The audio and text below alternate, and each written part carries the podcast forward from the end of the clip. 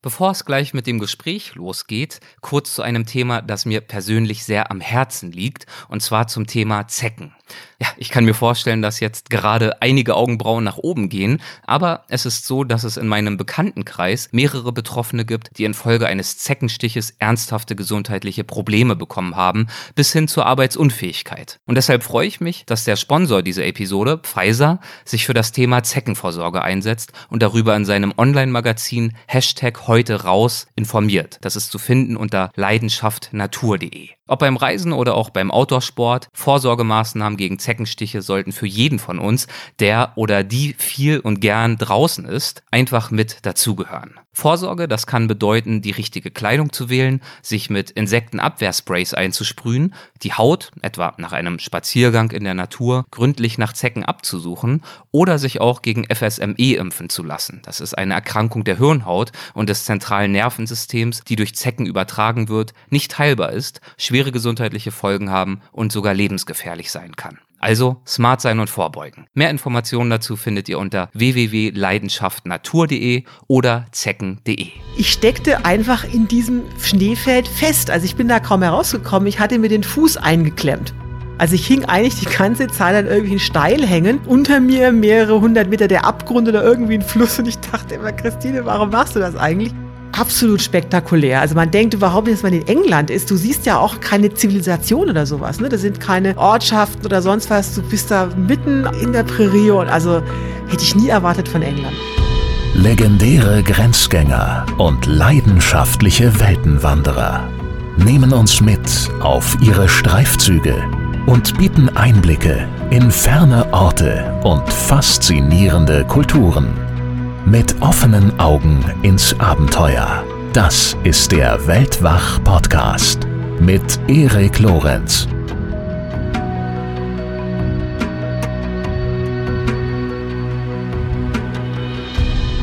Über 45.000 Kilometer hat Langstreckenwanderin Christine Türmer mittlerweile zu Fuß zurückgelegt. Und damit ist sie die meistgewanderte Frau der Welt.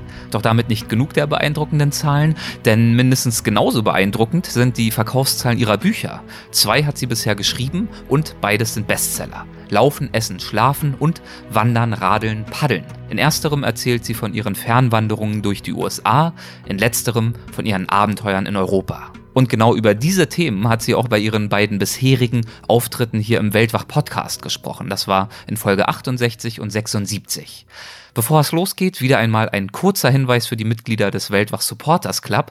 Für euch gibt es eine zweite neue Folge mit Christine Türmer, falls ihr es noch nicht mitbekommen habt. Sie ist vor wenigen Tagen erschienen. Es ist eine Weltwach Plus Episode und es geht darin um fernwandernde Frauen, also Frauen unterwegs auf Long Distance Trails und um die Erfahrungen und Einschätzungen von Christine zu diesem Thema. Wem all das noch immer nicht genug ist, der oder die hat bald auch die Chance, Christine Türmer live zu erleben, und zwar live im Gespräch mit mir. Wir veranstalten nämlich gemeinsam ein Weltwach Live-Event, und zwar Ende April 2020 in Düsseldorf. Alle Informationen dazu und auch die Tickets gibt es auf www.weltwach.de in der Rubrik Events. Ein allerletzter Hinweis. Dies hier ist eine besondere Folge, man kann fast schon sagen eine Doppelfolge, denn im Anschluss an mein Gespräch mit Christine gibt es noch ein weiteres Gespräch und zwar mit einem Hörer, Dominik.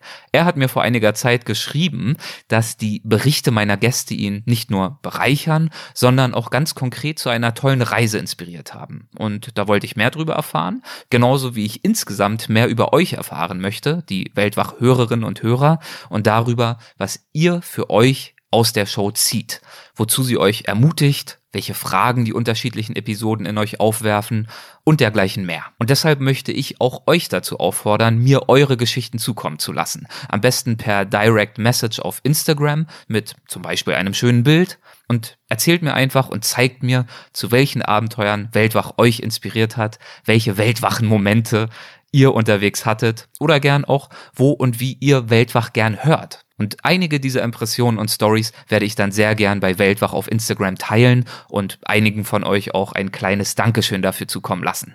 Also wie gesagt, bleibt bis zum Schluss dieser Episode dran. Jetzt geht es aber erst einmal endlich los mit Christine Türmer. Hallo Christine, willkommen zurück vom letzten Trail. Welcher das war, werden wir gleich erfahren. Und vor allem willkommen zurück bei Weltwach. Hallo Erik.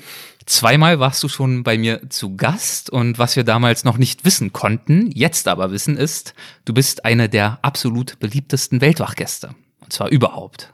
Also ich bin jetzt ehrlich gesagt ein bisschen sprachlos, okay? Ja, ich sehe das ja an den Abrufzahlen. Ich habe das auch gesehen. Ich habe ja zur hundertsten Folge eine Umfrage gemacht. Auch da ist das relativ deutlich geworden. Ja. Und wenn ich daran denke, dass ja, also du hast bisher zwei Bücher geschrieben, die sind beide Bestseller geworden. Jetzt kürzlich wurdest du ja noch bei den Discovery Days als erstes und dann auch noch El Mundo, das ist auch so ein Festival, beides Vortragsfestivals. Und auf beiden Festivals hast du den ersten Preis jetzt auch noch für deinen Vortrag bekommen. Und ja, da frage ich mich, also Erfolg, wohin man blickt, was ist denn dein Geheimnis? Wie machst du das alles? ähm, naja, also wenn ich jetzt mal auf die Festivals gehe, ich muss ja. sagen, ich habe bei El Mundo nur den Publikumspreis gekriegt. Also ich will mich hier nicht mit fremden Federn schmücken. Ne? Ähm, ich glaube, das liegt daran, dass ich eine der wenigen bin, die in dieser ganzen Outdoor- oder Reisebranche also ganz viel mit Humor macht und vor allen Dingen, die sich ständig selber auf die Schippe nimmt. Also ich nehme mich halt überhaupt nicht ernst und veräpple mich eigentlich die ganze Zeit selbst. Und ich glaube, das finden die Leute halt sehr sympathisch. Das kommt gut an. Das denke ich auch, ja. Sehr schön. Ja, gut ankommen ist ja ein wichtiges Motto für dich, auch wenn es um die vielen Fernwanderwege geht, die du in Angriff nimmst. Und da hast du einige gemacht wieder, seit wir uns das letzte Mal unterhalten haben. Unter anderem zum Beispiel den Greater Patagonian Trail. Den hast du im Winter 2018 bis 2019 durchlaufen, richtig? Genau. Okay. Letzten Winter, ja. Darüber würde ich gern sprechen, weil ich habe das ein bisschen auf Facebook verfolgt. Das sah, ich will erst mal sagen, interessant aus, weil ich noch nicht zu viel vorwegnehmen möchte. Ja, es war auch interessant, um es mal vorsichtig auszudrücken, ja. ja. Äh, fangen wir mal so an. Was ist das denn für ein Trail? Wo führt er lang und was hat dich an ihm gereizt? Also das erste Problem ist schon mal, dass es eigentlich gar kein Trail ist. Das ist das, was ich zwar schon vorher wusste, aber äh, in der ganzen Konsequenz mir jetzt unterwegs klar wurde. Also ich fange mal an, wie, wo dieser Trail eigentlich herkommt. Das ist die Idee eines Deutschen namens Jan Dudek, äh, der als Ingenieur durch die Weltgeschichte reiste, auch sehr lange in Chile gelebt hat. Dort hat er auch seine chilenische Frau Mayin kennengelernt. Und die beiden sind halt total autobegeistert und sind halt immer wandern gegangen, aber da gibt's halt so gut wie keine offiziellen Wanderwege.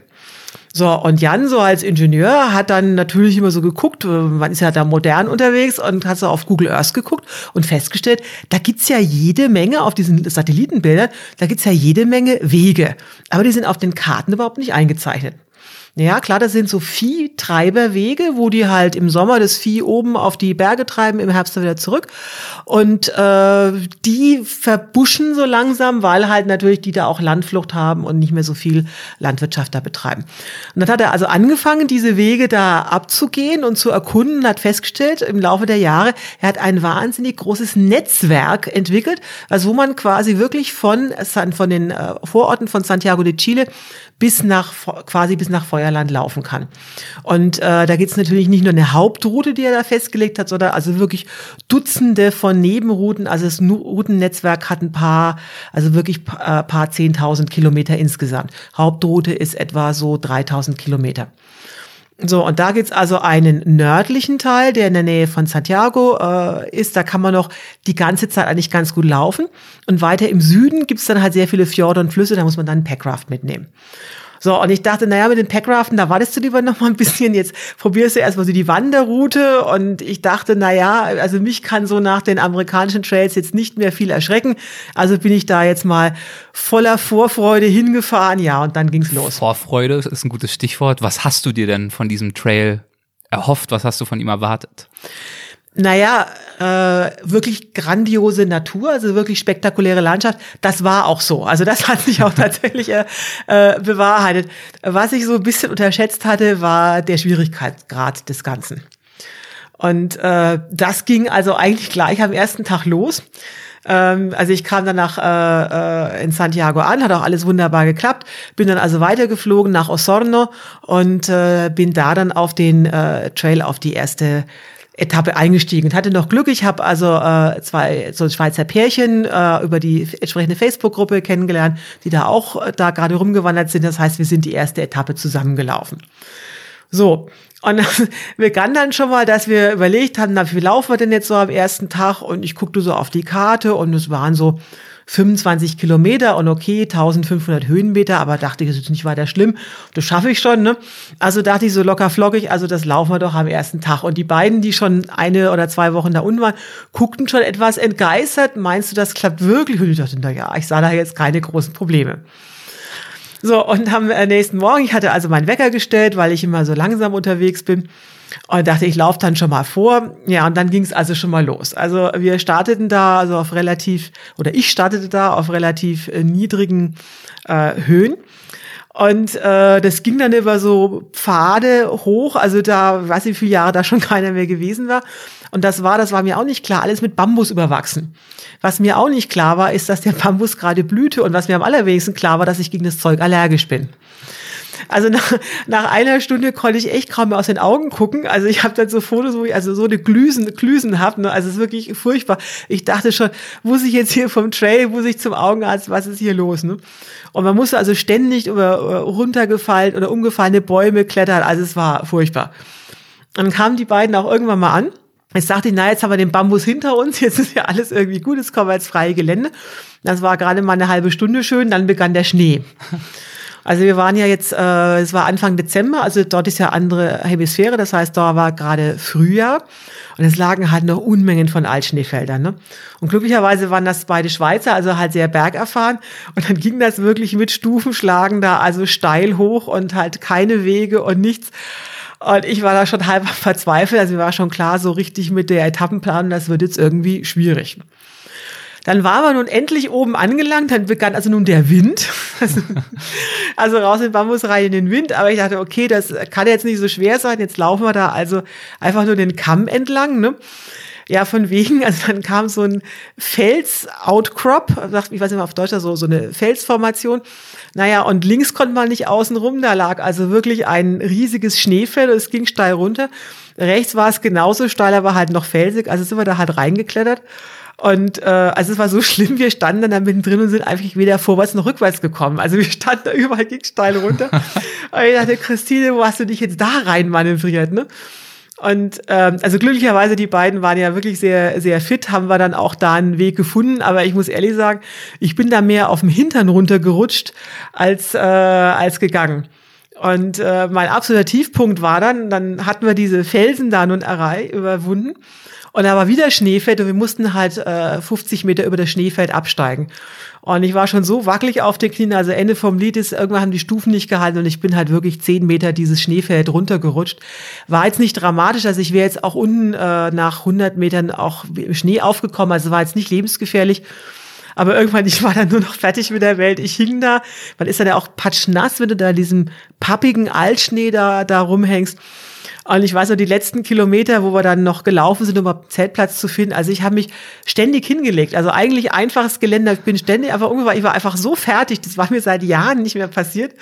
Also äh, kam alles zusammen, total schwerer Tag, Jetlag, äh, Klimaumstellung. Und ich dachte, okay, also das war dann der Einstieg auf den Greater Patagonian Trail. Und so ging es dann quasi weiter, ja. Also das war Tag eins. Das war Tag eins, ja. Was hast du dann gedacht, als du an diesem Abend im Zelt lagst und gedacht hast, ja, okay, das war in der Tat Tag eins? Ja, ich wusste ja aus der Trailbeschreibung, also Jan als Ingenieur hat also ein wunderbares Wanderführer geschrieben, also wie so ein Pflichtenheft aufgebaut. Das Ding ist einfach großartig. Und ich wusste, was da ja noch an Vulkanbesteigungen und Flussüberquerungen auf mich zukommt. Und ich dachte schon, oha, na, mal schauen. Ja, ich erinnere mich an unsere bisherigen Gespräche. Da hast du dich ja eigentlich immer sehr schön so als diesen Happy Hiker beschrieben. alles easy, alles cool. Alle anderen, die immer davon sprechen, was das für ein Extremsport sei, die übertreiben völlig. Hast du dich da schon manchmal dann gefragt, so gerade in den ersten Tagen, ob das jetzt die richtige Entscheidung war? Ja, also ich muss ganz ehrlich sagen, es war ja kurz vor Weihnachten. Ich habe dann immer, wenn ich in der Stadt war, ein WLAN hatte, also meinen Freund in Deutschland geskypt und habe also, ich habe nur rumgejault. Also wie schrecklich das ist und äh, habe auch gesagt, kann, will ich hier wirklich mein Leben riskieren und will ich das wirklich machen? Und habe dann aber ähm, für mich dann auch beschlossen, okay, also es war ja kurz vor Weihnachten und ich wollte jetzt auch nicht an Weihnachten allein in Deutschland rumhängen, also Flug um buchen und dachte, okay, also du gibst dem jetzt noch eine Chance bis Weihnachten und Silvester und wenn es dann jetzt immer noch nicht besser wird, dann musst du wirklich einfach in den Sack hauen, weil das, äh, ich wollte jetzt auch nicht mein Leben riskieren. Ne? Wie hat sich's denn dann weiterentwickelt? Wurde es besser? Also erstmal wurde es noch schlimmer. also Tag zwei kam dann eine Flussüberquerung und dann noch die Moskitos. Also dann haben die beiden, sind dann auch alleine weitergewandert. Also ich hatte da nur so, äh, so Highlights, wo mir auch klar wurde, äh, wie abgeschieden ich dann da war. Also am Tag, äh, am Tag drei muss man über einen großen Fluss, über einen großen See rüber, den Lago Todos los Santos. Und die beiden sind dann mit ihrem Packraft gepaddelt. Ich hatte ja keins, also ich musste da nun einen äh, Einheimischen dort äh, bitten, mich darüber zu fahren. Das ist auch nicht ganz billig. Und ich hatte den also bei Handy angerufen, da gab es sogar Handyempfang. Seine Tochter hat das in Empfang genommen. So, und als ich dann da anmarschiert kam, kam mir besagter Mensch, also auf dem Pferd entgegen. Da kann man sich nicht verwechseln, weil da ist sonst keiner. Ich, und er guckt so, ja, du musst doch jetzt dieser, wenn sehen will. Ich so, ja, aber was, was machst du eigentlich hier? Du müsstest doch jetzt auf mich warten. ja, sagt er, wir haben uns da wohl im Tag vertan. Ne? Sag ja, ist ja schön, ne? Kannst du mich denn da trotzdem rumfahren? Also hin und her, ja, sagt er, also kann er machen. Und meinte dann so schön, naja, lauf schon mal los, ich komme dann nach so in drei, vier Stunden, sage ich, was heißt drei, vier Stunden? Da sind nur acht Kilometer. Ja, sagt er, du wirst das schon brauchen. so, also da lief ich da, da los. Äh, ich brauchte wirklich für die acht Kilometer, ich glaube, irgendwie dreieinhalb Stunden. Und kam dann also an dem verabredeten Strand an und dachte, wo ist der Mann jetzt mit seinem Pferd? Ne? Und er kam dann auch, also A, hat er mir dann erzählt, er musste sein Pferd parken. Und er hat dann also sein Boot geholt und äh, muss das also frisch betanken und alles. Und dabei äh, ist mir da erstmal klar geworden, als er das Boot da so äh, frisch äh, fertig gemacht hat, ja, der hatte an der linken Hand, hatte der keinen einzigen Finger mehr. Und ich guckte da so, also der war total, das hat man ihm so gar nicht angemerkt. Und dann dachte ich, warum hat er keine Finger mehr? Und das ist mir klar geworden. Äh, wenn hier irgendwie ein Arbeitsunfall ist mit Machete oder sonst wie, der ist ja irre weit weg von allem. Und wir saßen dann auf dem Boot, also alleine die Bootsfahrt, also äh, die mir äh, wahrscheinlich irgendwie Bandscheibenprobleme bereitet hat, weil das Boot immer so dots, dots, dots immer auf dem Wasser da aufgekommen ist. Da habe ich ihn gefragt, sag, sag mal, wenn du jetzt mal einkaufen gehen willst, äh, wo gehst du da hin? Naja, sagt er, einkaufen gehen, das sind vier Tage. Also ich muss erstmal mit dem Pferd zu dem See reiten, dann muss ich über den See drüber und dann muss ich auf den Bus warten am nächsten Tag und dann geht's einen Tag in die Stadt, dann gehe ich einkaufen und dann das Ganze wieder retour. So, da war mir klar, also äh, warum der keine Finger mehr an den Händen hat. Ja, dann stand ich da also am anderen Ufer und das war dann irgendwie Tag drei oder vier. Hast du denn in dieser Zeit irgendwie mal Hassgefühle auf Jan entwickelt, der das alles äh, erfunden und dir angetan hat? Überhaupt nicht, der hat ja gar nichts erfunden, der hat das, der schildert das auch immer in, in blühenden Farben und warnt auch immer alle Leute. er warnt alle Leute, okay. Ja, ja, er versucht die auch immer da entsprechend abzuschrecken. Ich habe das irgendwie nicht so, nicht so wirklich ernst genommen. Also der, der absolute, also der absolute äh, äh, äh, Tiefpunkt kam dann auch, also so, so, so kurz vor Weihnachten. Da gab es wieder so eine Vulkantraverse, äh, wo ich dann dachte, äh, jetzt probierst du mal eine von Jans Alternativrouten aus. Habe ich noch mit ihm telefoniert und er sagte, ja, das sieht also ganz toll aus da, der Wegstrecke, das muss so, geht da außen hoch auf dem Berg, ist dann auch nicht so schwierig, musst du nicht so viel die, die steilen Lavahügel hochschreiten. Ne? Ich da aus dem Bus ausgestiegen und die, die Leute im Bus sagten schon, nee, nee, hier nicht aussteigen. und ich dachte, ja, ja, ich mach das mal und alle so, nee, nee. Und äh, der Busfahrer, mal, lass die doch gehen, wenn die so doof ist. Ne? So, und ich laufe dann los, es wurde auch schon so langsam dunkel, so acht Kilometer und wundere mich immer, das war so eine Dirt Road, warum kommen da da Autos entgegen, ne? Ja, und so kurz vor Sonnenuntergang kam ich dann in eine Straßensperre, da steht dann so ein Security-Posten, grinst mich an und sagt hier, hier nicht weiter, hier wohnt der ehemalige Präsident von Chile, das ist Privatgelände, hier kommst du nicht weiter. Sag ja prima, warum sagt mir das keiner vorher? Da sagt er, wir haben die auf den Kameras schon kommen sehen. ja, dachte ich, super, es ja. wird ja schon dunkel. Und er sagte, ja, aber sag, wo soll ich denn jetzt bitte zelten? Da sagt er, hier nicht, ist alles eingezäunt, du musst leider wieder alles zurück. Also ich dann wieder zwei Stunden da zurückmarschiert und dann nochmal zwei Stunden im Dunkeln da die Straße entlang, bis ich dann endlich äh, an so eine äh, Hütte kam, wo also auch die Leute dann übernachten, die da äh, den, den Aufstieg auf den Vulkan machen. Und da habe ich da noch die, den armen Hüttenwirter rausgeschreckt, der dachte, wer kommt denn nachts, also es war kurz vor Mitternacht noch an, der hat mir dann noch aus Mitleid seine äh, so eine billige Unterkunft gegeben. Also prima. Dann am nächsten Tag wusste ich, okay, ein Tag ist das Wetter schön und am nächsten Tag wird es echt schwierig. Und ich fragte, na, wie ist das jetzt mit der Traverse? Ja, sagte halt viel Schnee, aber man kommt drüber. Es waren auch schon Leute drüber.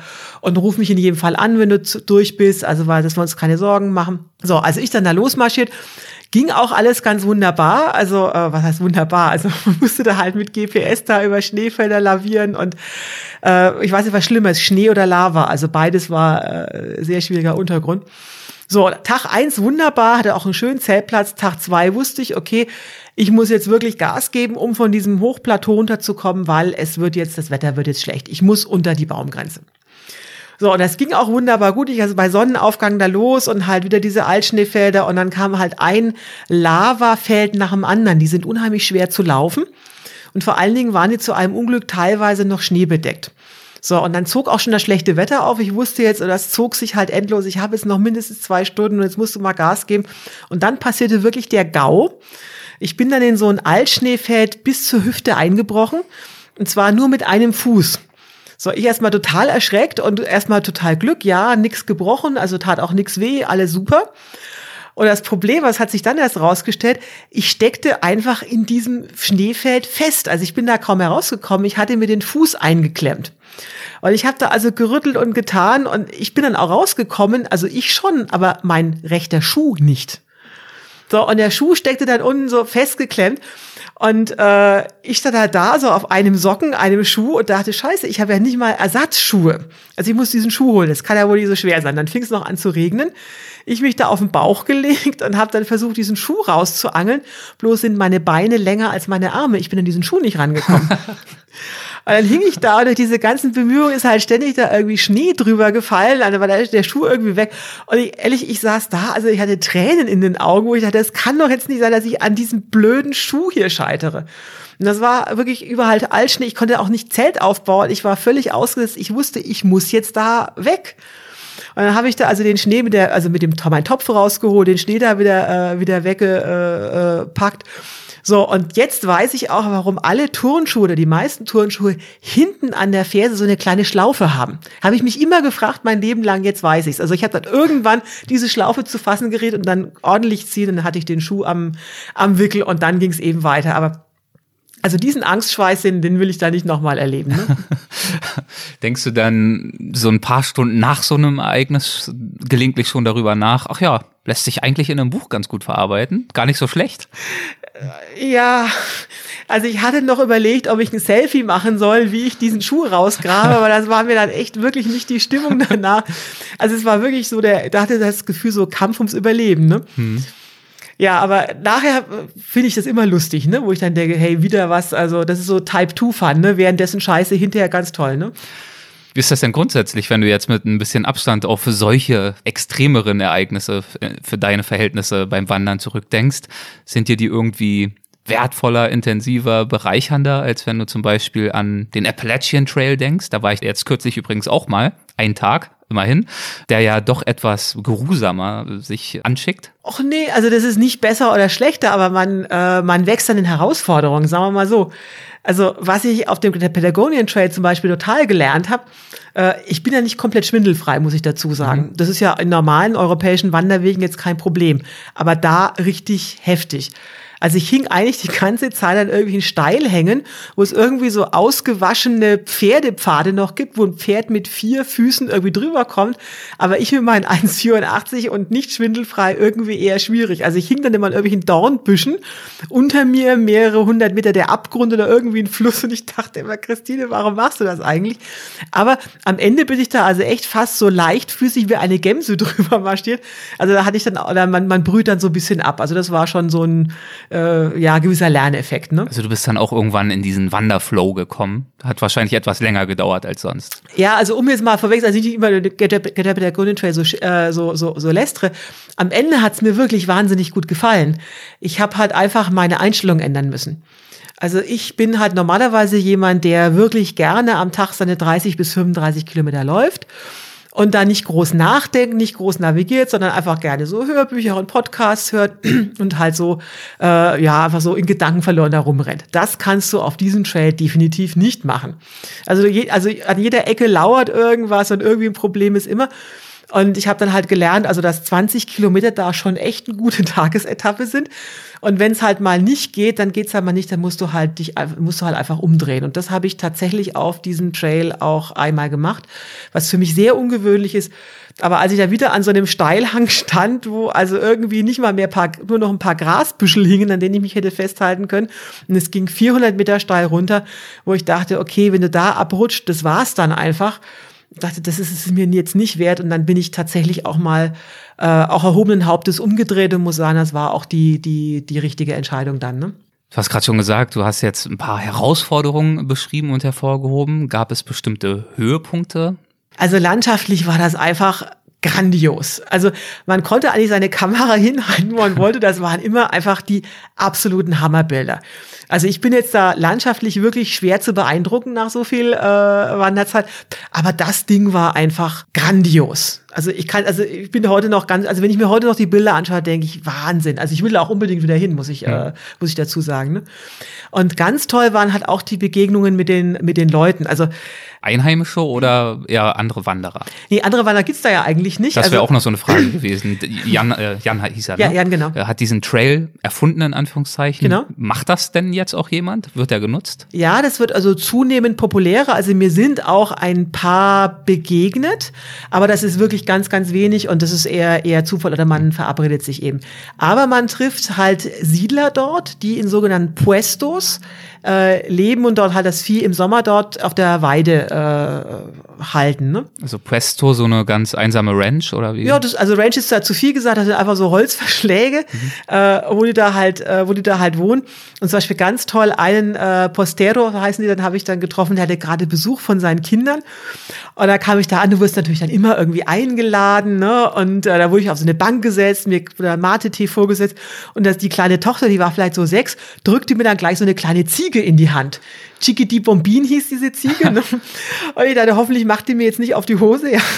Und äh, das war total lieb. Plötzlich saß ich da mit der Ziege im Arm, wo sie sagte, ja, das ist unser Haustier hier und kannst du auch mal halten. Ne? Das war, das war wirklich toll. Und auch sehr schön, äh, was mir nicht klar war, die, ähm, die, der Weg verläuft an der argentinisch-chilenischen Grenze entlang.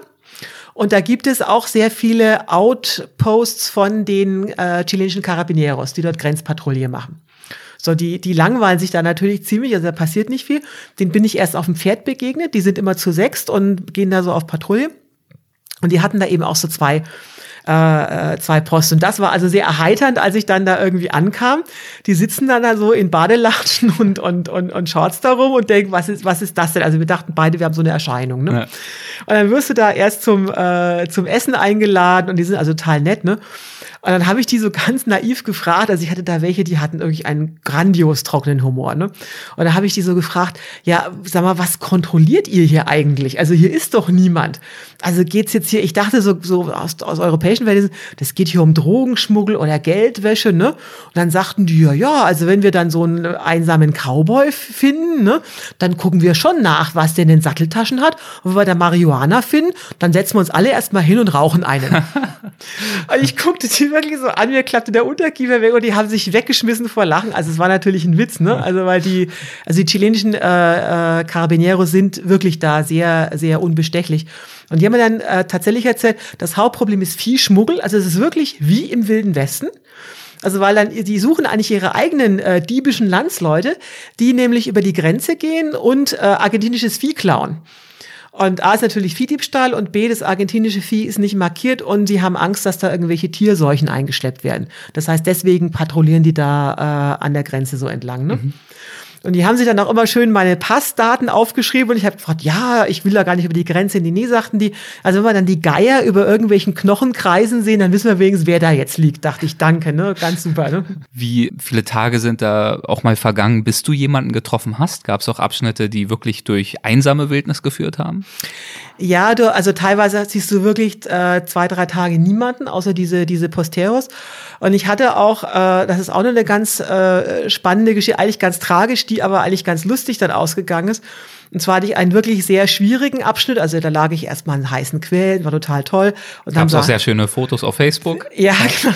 Also das war wirklich, also gerade wenn man nachts da an so heißen Quellen an, keiner ist da, oh, ist einfach göttlich, ne? Und dann sah ich schon auf der Karte, oh je, das wird jetzt aber irgendwie ziemlich steil hangen, ne? Und ich guckte das aus der Ferne und dachte, das, das klappt nie. Aber in diesem weichen Lavasand hat man eigentlich sehr guten Tritt. Also ich bin da gut rübergekommen. Und zu meinem großen Erstaunen kam mir plötzlich ein Trupp an acht Leuten entgegen, ne? Ich dachte, was machen die jetzt hier? Die waren auch nicht gerade sehr freundlich und ich sagte, ja, das würde jetzt aber eher so eine schwierige Strecke hier. Sagten sie, ja, ja, wissen wir schon. Aber riecht es jetzt hier irgendwo komisch? Und ich so, nee, also das ist jetzt irgendwie, ja, also Schwefel. Ich dachte, die wollen da irgendwie zelten. Nee, nee, Sachen sind nicht Schwefel und verschwanden dann. Ich dachte, hä, was war das jetzt, ne? Kämpfte mich über den nächsten Pass und sehe dann an so einem einsamen Bergsee eine Frau alleine sitzen. So, das ist schon mal ungewöhnlich, weil da sind sowieso keine Frauen, also keine alleine unterwegs und schon gar keine Frauen. Ne? Und die guckte, also die kam mir schon humpelnd, also freudestrahlend entgegen, ne? Und äh, ja, ob sie mit mir absteigen dürfte, sage ich, ja klar, aber warum sitzt du jetzt hier da? Ne? Und dann entpuppte sich jetzt auch, äh, entwickelte sich auch die Geschichte dieses Trupps, den ich da getroffen hatte. Sie war Teil eines Suchtrupps, weil vor äh, zehn Tagen äh, dort ein chilenischer Militär, der war auf Urlaub, hat da also äh, Ferien gemacht, der ist spurlos verschwunden, also ganz offensichtlich irgendwo abgestürzt, also so ganz ohne ist das Gelände nicht. Und das war der Suchtrupp. Und die haben deswegen gefragt, ob ich was gerochen hätte, die fragten nach den Verwesungsgeruch der Leiche. Und da, da habe ich natürlich erstmal ganz bedröppelt, wo ich dachte, okay, also meine Instinkt, dass das hier nicht so einfach ist, war dann doch richtig. Und ja, sagte, sie hat sich schon beim Aufstieg verletzt und äh, weil das so eine Militärtruppe ist, also das, Mil das chilenische Militär hat diese Suchaktion gesteuert, das waren Freiwillige, darf sie nicht alleine absteigen, nicht, dass ihr auch noch was passiert. Aber jetzt wäre ja ich da und mit, vielleicht darf sie ja mit mir zusammen. Also sie würde jetzt mal mit dem Funkgerät nachfragen. Sage ich, okay, frag mal. Ne? Also haben wir uns so einen Platz gesucht, wo sie dann Empfang hatte. Also es war wirklich wie so im Spionagefilm. Ne? Sie irgendwie so, ja, äh, Base Militar, äh, Copy, Copy, und also immer, wie man halt so über Funk spricht. Ne? Und dann sagte sie so, ja, ich habe hier una Turista getroffen. Und die fragen so nach, una Turista, una mujer, also eine Frau. Und sie so, ja, eine Frau, da so Schweigen am anderen Ende. Ne? Weil also, dass da jetzt noch eine Frau alleine rumläuft, das konnten sich also diese Militärs so überhaupt nicht vorstellen. Aber du warst denen ja vorher begegnet, oder habe ich nee, das jetzt? Nee, ich hatte, ich hatte im Suchtrupp begegnet. Ja. Das, das, Militär war im, war im, äh, war im Tal, hat den Suchtrupp ja. koordiniert. Mhm. So, also äh, ja, sie hatte also Erlaubnis bekommen, mit mir zusammen darf sie da absteigen. Das Lustige war, die war trotz Verletzung viel schneller als ich. Also sie da wie so ein Wiesel den runter, ich da kaum hinterher. Und dann kam uns das Militär auch schon tatsächlich entgegen. Und äh, sie sagten dann auch per Funk, ja, wir schicken euch einen Sanitäter. Und die sagte, nein, brauchen wir doch gar nicht. Und hat mir so gestanden, ja, also einer von den Soldaten würde so ziemlich auf sie abfahren, ne? Und wahrscheinlich will der jetzt sich da nur hervortun. Und genauso war es auch. Die wurde dann, obwohl die gar nicht verletzt war, also über die Flüsschen drüber getragen. Ich musste natürlich selber gehen. also mich hätte auch keiner tragen können, so groß wie ich, aber egal. So, und dann kam er da tatsächlich an und dann sind die da mit so einem Militär-LKW da reingerumpelt und fragten mich, ob ich denn jetzt mitfahren wollte. Normalerweise stehe ich ja auf Connecting Footsteps, also ich will ja immer alles gehen, aber das konnte ich mir natürlich nicht entgehen lassen. Ne? Dachte, jetzt willst du mal ausprobieren, sage ich, ja, wo ist denn hier ein Weg? Und da sagten sie, hier ist kein Weg, wir sind einfach Cross-Country hier mit dem LKW lang gefahren. Sag ich, okay, prima, komme ich mit. Sie durfte natürlich vorne sitzen, ne, bei den, äh, bei den Soldaten und ich durfte dann hinten auf der Pritsche und das war so eine Höllenfahrt, das ist so unglaublich. Und dann kamen wir halt diesem Militärlager an und da war ich natürlich dann der Held, ne. Also ich habe da diese, diese arme Frau da gerettet und die haben mich da alle beglückwünscht. Also das war so ein, so ein richtiges Highlight noch. Und hast dann da übernachtet oder was hat sich dann abgespielt? Ja, das war mir dann doch ein bisschen zu viel, weil die hatten da also wirklich Generatoren aufgestellt und es war mir auch alles zu laut. Ich habe mich dann da äh, verabschiedet, nicht, dass ich auch noch einen Verehrer kriege hier. Ne? ja, wie lange warst du dann insgesamt unterwegs auf diesem Trail? Ich war drei Monate in Chile, ja. also bin dann auch wirklich bis zum letzten Tag da gelaufen, habe gar nicht so viel geschafft, wie ich eigentlich wollte. Und äh, wie schon gesagt, also am Ende hat's mir wahnsinnig gut gefallen. Aber ich glaube, ich brauche erstmal ein bisschen eine Erholungszeit, bis ich dann da wieder hinfahren will, das wieder antue in, in einem der nächsten Jahre. Und dann würdest du von dort aus weitermachen, bis wohin du gelangt bist, oder? Ich bin ja quasi jetzt von der Mitte bis in den Norden gelaufen, mhm. bis nach Santiago. Und ich würde dann wieder in der Mitte starten und würde dann Richtung Süden gehen und dann eben mit dem Packraft, weil da geht's dann eben nicht mehr über den Landweg, da musst du dann auch äh, mal mit dem Boot fahren.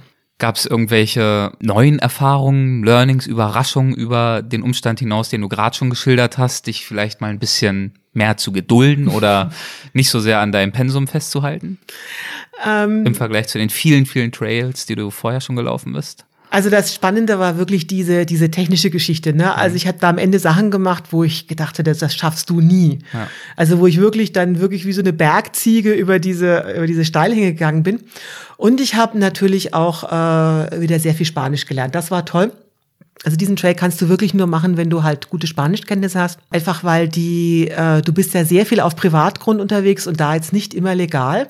Und da musst du halt wirklich sehr gut erklären können, äh, äh, was du da jetzt eigentlich gerade äh, gerade tust. Ne? Welche Eindrücke hattest du über den Trail hinaus äh, von Chile? Wahnsinnig tolles Land, also hat mich total begeistert. Also auch wie zufrieden die Leute dort sind, die da in diesen Puestos wohnen. Also ich habe auch einen argentinischen Wanderer getroffen äh, mit dem ich lange darüber diskutiert habe, weil ich dachte, Mensch, die müssen doch da total arm sein, diese Leute, die da wohnen. Ne? Also du siehst da diese Hütten, da sind im Prinzip so ein paar Holzverschläge mit, äh, äh, ja, mit Plastikfolie drüber. Ne? Und ich dachte, und dann siehst du die, die haben ja keine Zähne mehr im Mund und äh, wie gesagt, der eine keine Hände, Finger mehr in den Händen. Und ich dachte, mein Gott, die haben ja kein Gesundheitssystem und nix. Ne? Da sagte er, ja, täusch dich mal nicht hier. Die haben hier riesige Herden teilweise, also wirklich mit, mit ein paar äh, hundert Stück Vieh. Wenn die das verkaufen würden, sind die wirklich reich hier. Aber die Leute haben dort ein ganz anderes Verhältnis zu Grund und Boden. Also die wollen dann nicht das Optimum an Geld rausholen. Denen geht's wirklich auch darum, also im, im Sommer in der Natur Natur dort zu wohnen. Und das hat mich schon sehr beeindruckt. Also wie die da äh, auch wirklich aus Überzeugung dann nach wie vor diese Viehwirtschaft betreiben. Das heißt, die verbringen dann im Sommer ein paar Monate in diesen Holzverschlägen, genau, genau. um einfach das Vieh von Weide zu Weide zu führen oder genau, von Grund zu Grund. Genau. Und ansonsten im Winter, im Herbst kehren sie dann zurück in irgendwelche Dörfer, genau. regulären Gebäude. Genau, die haben da ihre Dörfer und haben da auch wirklich richtig, äh, richtig schöne Häuser und wohnen da und haben, das ist quasi dann ihre äh, ja, Ferien quasi. Ne? Und auch die Carabineros, die ich da, die ich da getroffen habe, die haben mir auch erzählt, sie melden sich alle freiwillig für diesen Dienst. Das ist für die quasi so wie Urlaub, ne? Also tot gemacht haben sich die da nicht. Die schießen da, also die machen schon da ihre, äh, ihre äh, Rundpatrouillengänge, ne? Aber die schießen da Kaninchen, gehen da irgendwie angeln oder kaufen da mal jemand eine Ziege ab, ne? Also die, die, die lassen sich das da schon ganz, ganz gut gehen auch. Ja, du warst auch in Europa wieder unterwegs seit dem letzten Gespräch, das wir hatten. Und zwar auf dem ersten Teil deiner mittlerweile ja schon dritten Europa-Durchquerung. Dieses Mal unter der Überschrift Europa Diagonal. Genau. Was hat's damit auf sich? Wie ist die Idee dazu entstanden? Ja, das war eigentlich auch eine, das ist ja so eine typische Christine-Geschichte. Also ich kam zurück aus Chile und dachte so, jetzt schreibst du erstmal das nächste Buch zu Ende und äh, äh, gehst dann irgendwie so im Spätsommer irgendwie los und vielleicht nach Japan oder irgendwas ganz Exotisches. Ne? Und dann sind zwei Sachen passiert, die ich jetzt nicht vorhersehen konnte. Als erstes kam meine beste Freundin an und hat mir erklärt, sie will jetzt heiraten. Das ist natürlich erstmal schön. Und wo ich mich noch viel mehr geehrt gefühlt habe, ich sollte Trauzeugin werden.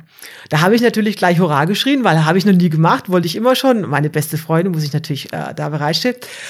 Und sie hielt sich noch sehr bedeckt mit dem Hochzeitstermin und erst nach Nachfrage stellt sich heraus, sie hat dann also Mitte August geheiratet, also mitten in meiner Wandersaison. So, und was dann auch da erschwerend hinzukam, dann hatte ich mich bei äh, diversen Vortragswettbewerben beworben. Du hast es ja am Anfang schon erwähnt. Ja, und die haben mich dann auch alle genommen. Und das war dann auch im September und im Oktober. Also alles mitten in meiner Wandersaison. Und damit war mir klar, irgendwie das mit, also irgendwie Übersee, das klappt nicht. Ich kann ja jetzt nicht da ständig irgendwie zurückfliegen.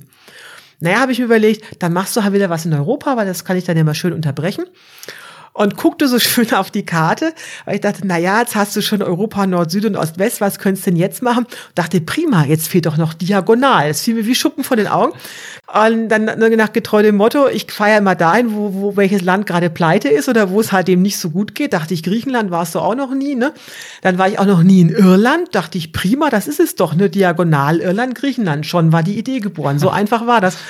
Und was ja auch toll war, ich musste ja nun zu dieser Hochzeit und ich musste ja auch irgendwann dann von England runter und dachte ich jetzt, ob ich jetzt die Fähre nehme oder ob ich jetzt mal kurz nach Berlin fahre und Trauzeugin bin, dann wieder zurückfahre, ist dann auch egal. Und so war dann die Idee wirklich, es hat zehn Minuten mit Blick auf die Karte gedauert, dann war die Idee Europa diagonal geboren. Und du hast gerade schon England angesprochen. Dort warst du auch unterwegs und zwar auf dem wunderbaren Coast-to-Coast-Walk von Küste zu Küste. Der ist mir ja bestens bekannt. Ich habe den auch schon gemacht und zum Teil sogar dreimal in einigen Abschnitten und dann auch ein Buch drüber gemacht. Warum hast du dich für diesen Weg ganz konkret entschieden? Also ähm, ich musste ja nun irgendwie durch England durch. Also die war Irland. Wohl oder übel. Wohl oder übel, es lag so im Weg. Also Irland, da gab es den europäischen Fernwanderweg E8, der da durchgeht. Und der geht auch durch England. Und zwar, und zwar quer und nicht längs. Das war mir ganz recht, äh, weil längs bin ich schon gelaufen. Also ich bin schon vor Urzeiten, eine meiner ersten europäischen Wanderungen war Lands End of John O'Groats. Das ist also äh, die längste Strecke, die man auf der britischen Insel laufen kann. Also von, äh, vom Norden in Schottland bis nach, bis nach Cornwall. Und das war, um es mal vorsichtig auszudrücken, jetzt so ziemlich das Lowlight meiner europäischen Wanderkarriere. Also hat mir überhaupt nicht gefallen. Warum? Also, also was überhaupt nicht gefallen ist, ist ein bisschen falsch, aber das war jetzt äh, sehr, sehr schwierig. Also wirklich sehr Type-2-Fun. Warum? Ähm, ja, also auf dem Lens of the Groats ist wirklich so ziemlich alles schiefgegangen, was schiefgehen kann. Ich bin im August gestartet und hatte tatsächlich in Schottland, man glaubt es kaum, also Ende August, ja, auf äh, einer Höhe von 300 Meter über Meeresspiegel ist mir das Zelt eingefroren. Also tatsächlich Ende, Ende August, also es war ein furchtbar regnerischer Tag und ich äh, Hütten waren irgendwie abgeschlossen, also es war ganz furchtbar. Ich musste zelten und ich weiß noch, ich wach morgens auf und denke mir, warum ist mein Zelt so grün-weißlich? Das ist doch sonst dunkler. Und fast da so ran, es rieselt so runter und ich dachte, das, ist, das kann nicht wahr sein. Ne? Es hatte wirklich, äh, das Kondenswasser war da überfroren und es war Ende August und ich dachte, oh Mann.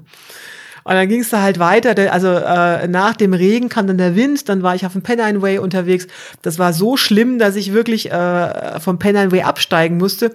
Und ich werde diesen Anblick nicht vergessen. Ich bin dann im Tal angelangt kam an so Bauernhöfen vorbei und da standen die Hühner alle wirklich in einer Reihe aufgereiht hinter dem Hühnerstall, um nicht weggeweht zu werden. Also war so putzig, ich dachte, großartig. Ne? Hättest du dich fast noch mit eingereiht. Hätte ich mich fast noch mit eingereiht. Ja, und äh, also ich bin dann auch wirklich, was ich sonst nie mache, da quasi von Jugendherberge zu Jugendherberge gewandert, weil also fast Zelten unmöglich war. Und dann kam also echt so der Tiefpunkt, als ich dann äh, nach zwei Dritteln wieder der, der Regen anfing und dann traf ich dann eines Morgens zwei so Schaffarmer, so weißt du, so mit Gummistiefeln und schwerem Ölzeug, ne? Die guckten mich da voll Sätzen an und sagten, sag mal, was machst du hier eigentlich? Selbst wir haben uns heute Morgen überlegt, ob wir wirklich rausgehen wollen und nach unseren Schafen zu gucken, aber du bist ja freiwillig hier. Da dachte ich, okay, Christine, also äh, das ist jetzt vielleicht nicht so der Bringer. Also ich war so, äh, so angefressen und ich weiß, ich wollte dann einen englischen Freund anschließend besuchen und habe den angerufen sage, also weißt du was, ob ich jetzt noch nach äh, Lands End laufe, weiß ich jetzt nicht, vielleicht kann ich das irgendwie abkürzen. Der sagte, Christine, wenn du da abkürzt, ich werde den Rest deines Lebens zu dir Weichei sagen und nicht mehr Christine. Also es geht gar nicht, du machst jetzt hier Connecting Footsteps und stelle ich mal nicht so an, du schaffst das jetzt.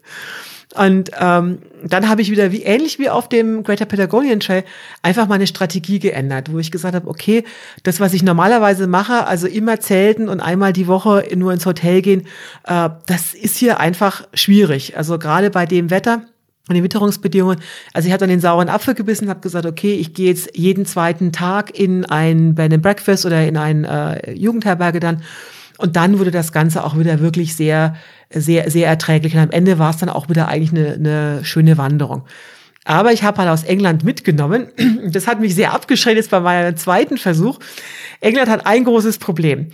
Äh, während äh, die deutschsprachigen Länder, also Deutschland, Österreich, Schweiz, zu wirklich durchgängig einem Drittel bewaldet sind, ist gerade mal fünf Prozent der Landfläche Großbritanniens bewaldet. Hm. So, also die, die Briten, die haben schon in der Steinzeit ihre Wälder abgeholzt, um Boote zu bauen. Das ist also jetzt keine neue Geschichte, sondern das ist schon wirklich sehr, äh, sehr lange so. Das heißt, so sieht auch die Landschaft aus. Du hast also kaum Wind- und Wetterschutz. Und wenn da das, der, das Wetter schlecht ist, dann bist du da halt mittendrin. Und das hat mir das, die, diese erste Wanderung verleidet. Und deswegen war ich da schon so ein bisschen vorsichtig. So, und nun Lange Rede, kurzer Sinn. Äh, der E8 wäre über den Transpennine Way gegangen. Äh, das ist auch mehr so ein Multifunktionsweg, da kann man auch Rad fahren. Und da war mir klar, nicht nur, dass ich da ausgesetzt unterwegs sein werde, sondern es gibt keinen Wald und ich kann dann auch noch blöder zelten als sonst. Also dachte ich, das fällt jetzt aus und äh, dachte, weil ich ja einige englische Wanderer auch kenne, also eine der schönsten Wanderwege, so wurde mir immer erzählt, ist dieser Coast to Coast, Wainwrights Coast to Coast. Der war einfach nur ein paar. Äh, Wainwrights, sagtest Wainwrights, du gerade. Genau, Alfred Wainwright genau. ist der Erfinder sozusagen dieses Weges. Genau. Und dachte ich, okay, dann gehst du das Ganze einfach 100 Meter weiter versetzt im Norden, das ist dieselbe Distanz, sind auch so 300 Kilometer und hab das dann, wollte es dann da machen. Ne? So, so ist die Idee geboren. Und dann ging es also an den Coast-to-Coast-Walk. Du hast wahrscheinlich in St. Bees äh, gestartet, Genau. bist du, Genau. wie man das ja so macht. Wainwright schlägt es zumindest so vor, dann hat man angeblich den Wind zumeist im Rücken, wenn man gen Osten Genau. geht. Wie ging es da los? Hast du den klassischen Move gemacht und dir auch einen Stein aus dem Meer geschnappt, um ihn dann rüber zu schleppen? Du bist ja eigentlich ultra leicht Ich wollte es unterwegs. gerade sagen, ich bin ultralein, habe ich natürlich nicht gemacht. Okay. Also war auch so schön, weil ich kam abends an, also es ging mir natürlich wieder alles schief, ne? Äh, also ich musste erstmal die Fähre nehmen von Dublin nach Holyhead, äh, weil die Fähre, die mein, äh, die, die Europäische Fernwandervereinigung vorsieht, die nach Liverpool, das ist nur eine Übernachtfähre und die nimmt keine Fußpassagiere mit. Also muss ich nach Holyhead und wie, wie es der Zufall so wollte oder mein Glück so wollte, äh, haben die da große Bahnstreckenarbeiten gemacht. Das heißt, um irgendwie knapp 200 Kilometer Luftlinie zu überwinden, war ich acht Stunden mit der Bahn unterwegs. Mit dreimal umsteigen und natürlich zu spät, kannst du dir alles vorstellen. Und dann kam ich schon ziemlich abgenervt in St. Bies an, war da eben noch in so einem, äh, bei dem Breakfast bei strahlendem Sonnenschein und wie soll das anders sein? Am nächsten Morgen strömender Regen. Ne? Und dann ging's los. dann ging es los im strömenden Regen, genau. Dann dauert's ja eine Tagesetappe, die ja auch schon sehr schön ist, bis man in den Lake District kommt. Der Genau. erste von drei Nationalparks, die sich entlang des Genau. Weges auffädeln. Erzähl doch mal von deinen Eindrücken und Erlebnissen in diesem Nationalpark. Also ich muss ganz ehrlich sagen, ich war ja mit dieser wirklich niedrigen Erwartungshaltung und dachte eigentlich nur, irgendwie werde ich da jetzt schon durchkommen, ja. Und ich war total geflasht. Also es war wahnsinnig schön. Also ich, ich war sowas von überrascht. Also die Landschaft total grandios. Es waren ganz wenig Leute unterwegs, obwohl ja alle immer so gesagt haben, dass der relativ überlaufen auch ist. Aber dadurch, dass ich ja, ich hatte gerade die Fähre genommen, das heißt, ich habe an dem Montag gestartet, da war kein Mensch außer mir. Also ich habe am ersten Tag vielleicht, äh, ich habe zwei andere Wanderer getroffen. Das war es dann auch schon. Ne? Und dann wusste ich ja auch, gerade im Lake District darfst oder wird Wildzelten toleriert. Und das war natürlich total großartig. Und von da hatte ich eigentlich das äh, spannendste Erlebnis gleich beim Wildzelten. Ähm, da komme ich also eines Nachts an einem wirklich wunderschönen See an. Also ich komme da so über den, über den Berg, guck da runter, denke mir, das ist jetzt das Postkartenpanorama, ne? Wirklich großartig. Und dachte, Mensch, kannst du jetzt erzählen, ja, ist das wirklich erlaubt? Es wurde aber schon dunkel, dachte ich, okay, das riskierst du jetzt, ne? Bau da mein Zelt auf, hab da also gleich fünf Fotos gemacht, weil es war so, also es war so idyllisch, so eine Ich habe Postkarte. das Foto gesehen bei dir auf Facebook, wunderschön. Ja. Also, Aber auch insgesamt, der Lake District hat ja so viele geniale Möglichkeiten für Lagerplätze Ja, mit dem Zelt. genau. Ja, grandios. Total klasse, ne? Und äh, hat er noch ein kleines Bad genommen, ne? Alles wunderbar, liegt er so im Zelt, ne? Und äh, äh, es kam natürlich, wie es, wie es kommen musste. Nachts, ich wach dann auf und denke mir, Mensch, was gruschelt denn da so? Was ist das für komischer Lärm, ne? Äh, setz meine äh, Stirnlampe auf und dann war das, nicht, war das Unglück schon geschehen. Da hatte sich ganz offensichtlich ein Fuchs an mein Zelt herangewagt und hatte aus meiner der Außentasche meines Rucksacks eine offene Packung so äh, Nachos, also Taco-Chips äh, rausgeholt und damit natürlich auch meine Mülltüte. Ne? Und es war natürlich zwecklos, den nachts zu verfolgen. Also er ist dann da irgendwie abgehauen. Ich musste dann meinen Proviant sonst äh, sichern. Und am nächsten Tag konnte ich also meinen Müll aufsammeln, der da also wirklich großflächig verstreut war. Die, die Nacho-Chips waren natürlich weg. Ne? Und, es, ist klar, es war so ein populärer Zeltplatz, dass die einfach die, die wilden Tiere dort die Scheu vor den Menschen verloren haben. Und dein Rucksack, der lag dann im Vorzelt oder wie ist Genau, er der da liegt, immer, angekommen? der liegt immer vor Zelt, weil mein Zelt ja relativ klein ist. Und Den habe ich dann tatsächlich auch reingenommen, weil das sollte mir dann nicht nochmal passieren. Also ist glimpflich ausgegangen, die Schokolade hat er nicht erwischt. Okay. Gott sei Dank, Gott sei Dank. Denn damit kann man die Glücksschwelle senken. Das haben wir letztes Mal gelernt. genau. Ja, ansonsten Lake District, also ich finde ja wirklich grandios, wie schroff diese Landschaft ist. Ich finde, man fühlt sich da die ganze Zeit wie im Hochgebirge, wie als Genau. würde man da sonst was leisten. Dabei sind die meisten Gipfel irgendwie, ich glaube, 800 Meter hoch oder dergleichen. Aber weil da eben kein Baum wächst, du hast es Genau. schon gesagt, fühlt man sich einfach, als wäre man weit, weit oberhalb der Baumgrenze unterwegs. Genau. Also wieder, das war wirklich das, das absolute Highlight, zumal das Wetter dann auch, auch äh, besser wurde. Und äh, ich musste immer so an dich denken, nur was du so beschrieben hast. Und ich kann dir ganz ehrlich sagen, Erik, wenn du mit einem 5-Kilo-Rucksack unterwegs bist, dann leidest du bei Weiben nicht so sehr, wie du das damals äh, Ja, ich berichtet weiß hast. auch nicht, da muss ich wirklich nochmal von dir lernen. Ähm, da gibt's ja bald auch ein Buch, wo man das vielleicht lernen kann. Dazu Genau. kommen wir gleich nochmal. Aber ich habe es bisher noch nicht gemeistert, diese Kunst des leichten Gepäcks. Und das hat mich an die Grenze meiner Kräfte gebracht im Lake District, das muss ich sagen. Mal so eine Detailfrage, da werden jetzt viele Hörerinnen und Hörer nichts mit anfangen können, aber ich muss ja auch mal an mich denken. Nach Grasmere, diesem wunderschönen, aber auch touristisch etwas überlaufenden Ort, kommt ja diese Etappe, die dann, ich weiß nicht, wie die Berge da heißen mehr, aber dann gibt's diese sogenannte Striding Edge Diese mhm. berühmte Felsklippe fast schon, also wie so ein Kamm, der sieht aus wie so ein genau. Dinosaurierrücken oder sowas. Mhm. Also ganz schroff. Hast du diesen Weg gewählt oder hast ja, du klar. den? Okay, das ja. heißt, du bist dann da auch, beschreib das mal. Wie Och. läuft das so ab? Naja, also für Music ist mir einfach hängen geblieben. Ich bin da in den äh, Local Co-op und habe erstmal äh, als, also ich hatte da äh, kurz vorher gezeltet, habe also nichts gefrühstückt, kam da mit äh, Magen in den Kniekehlen an und habe mir zum Frühstück eine riesen äh, Packung Chocolate Trifle reingezogen. Noch das in Grasmere. Ja, auch in Grasmere, ne? Und das dann ist so ein, so ein Dorf dort im Tal. Genau. Ja. Was völlig touristisch äh, überlaufen ist. Da habe ich schon richtig, richtig Schreck gekriegt. Und dann geht's da eben äh, äh, schön schroff hoch. Und äh, der Ausblick von oben auf das Tal runter, das ist einfach du denkst, du sagst, du bist in den Alten, ne? Ja. Das war auch toll, weil dann gerade eben auch, äh, das war sehr wolkig, hat aber nicht geregnet und haben dann gerade die Wolken so aufgezogen. Also wirklich absolut spektakulär. Also man denkt überhaupt nicht, dass man in England ist. Du siehst ja auch keine Zivilisation oder sowas. Ne? Das sind keine äh, Ortschaften oder sonst was. Du bist da mitten äh, in der Prärie und also hätte ich nie erwartet von England. Und dann geht's immer weiter hoch, dann kommt dann irgendwann ja. dieser See, dann noch weiter genau, hoch, bis auf genau. den Gipfel von Helvellyn heißt der, genau, glaube ich. Genau. Und dann geht's ja über dieses Relativ Striding Edge. runter, genau, ja. Und ich war da mittlerweile dreimal auch an dieser Stelle. Das letzte Mal im Winter mit meiner Mutter, die hast du ja witzigerweise auch schon kennengelernt genau, in einem ganz genau. anderen Kontext. Und das war für uns dann schon, also vor allem auch im Winter, aber auch beim ersten Mal mit dem 30 Kilo Rucksack auf dem Rücken, dieser Abstieg nicht ohne. Wie hast du das denn wahrgenommen? Weil du ja sagst, in Chile bist du schon gelegentlich auch mal an deine Grenzen gekommen. Ja, das fand ich jetzt nicht so schlimm, aber da musste man schon aufpassen. Also wenn das auch ein bisschen so rutschig wird, also da weiß ich schon, äh, da bin ich jetzt nicht unbedingt wie so eine Bergziege runter runtermarschiert. Also muss man schon vorsichtig, äh, vorsichtig gucken.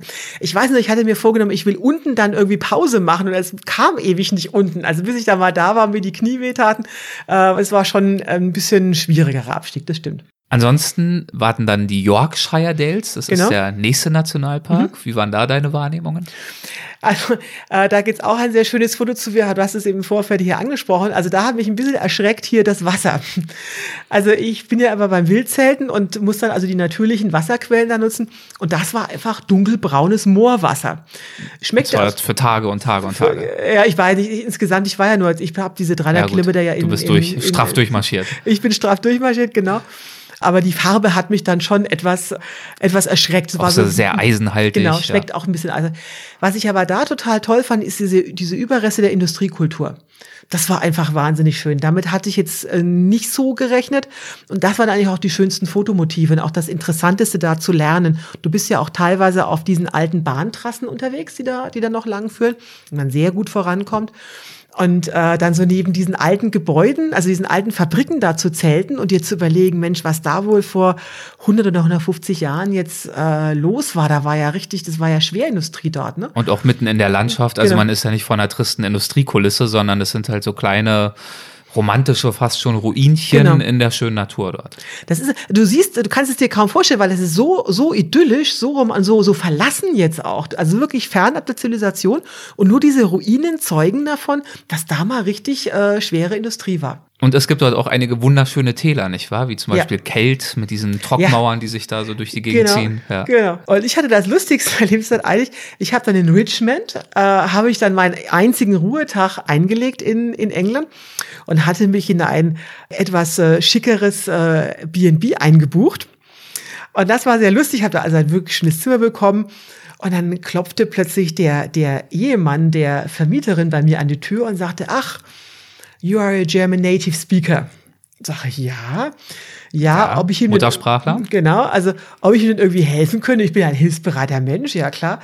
Und dann entpuppte sich, der hatte also einen äh, kleinen Online-Shop. Äh, äh, auf diversen äh, Plattformen und war nun gezwungen, nach EU-Recht eine deutsche Umsatzsteuer-Identnummer zu beantragen und legte mir also ein siebenseitiges deutschsprachiges Formular auf den Tisch und sagte, ob ich ihm nicht helfen könnte, das auszufüllen. Also wir saßen wirklich zwei Stunden da und versuch du mal irgendwie Vorsteuerabzugsberechtigung auf Englisch zu erklären. Also ich kann ja wirklich gut Englisch, aber Vorsteuerabzugsberechtigung so Sachen, das war schon irgendwie schwierig. Also es war großartig, wir haben uns super gut verstanden. Ich habe dann also einen schönen Rabatt auf mein Airbnb da gekriegt und äh, kenne mich jetzt im englischen Steuerrecht prima aus. Wunderbar. Und er kann seinen Job betreiben. Alles genau. happy. Und dann North York Moors, der dritte und letzte Nationalpark. Dazu noch ein paar Worte. Also ich weiß nur, das Tollste daran waren für mich die Paraglider. Mhm, also ich bin da aufgestiegen, es war ein wirklich sehr, sehr schöner Tag das sich, was sich dann aber sehr schnell geändert hat.